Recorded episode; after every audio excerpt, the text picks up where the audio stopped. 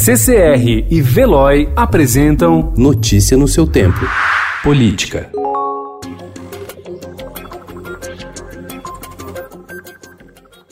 O presidente Jair Bolsonaro começou a procurar nomes que possam substituir o ministro da Saúde Luiz Henrique Mandetta, com quem tem divergido publicamente sobre a estratégia de combate ao novo coronavírus. As consultas chegaram ao conhecimento de Mandetta, que, diante da situação constrangedora, avisou a equipe que será demitido.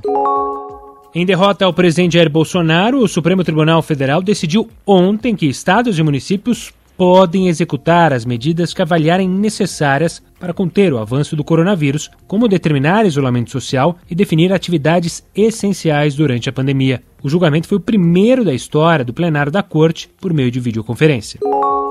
A mesa diretora da Câmara dos Deputados deu um prazo de 30 dias para que o presidente Jair Bolsonaro apresente à casa o resultado dos seus exames para a Covid-19. O requerimento de informações havia sido apresentado pelo deputado Rogério Correia, do PT de Minas Gerais. O Palácio do Planalto não comentou a decisão da Câmara até a conclusão dessa edição. O autor do vídeo sobre suposto desabastecimento na SEASA, em Contagem, Minas Gerais, prestou depoimento à Polícia Civil ontem e afirmou não ter ligações com partidos políticos. Ele disse que agiu sozinho na produção e divulgação das imagens. A gravação em que ele diz que há desabastecimento por causa do isolamento social foi divulgada pelo autor no Facebook no dia 31 de março e republicado no Twitter no dia 1 de abril pelo presidente Jair Bolsonaro, que apagou a publicação e pediu desculpas após a administração da SEASA negar o desabastecimento.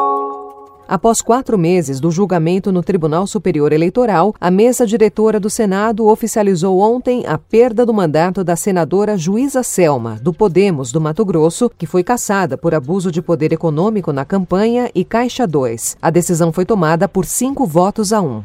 Notícia no seu tempo. Oferecimento CCR e Veloy.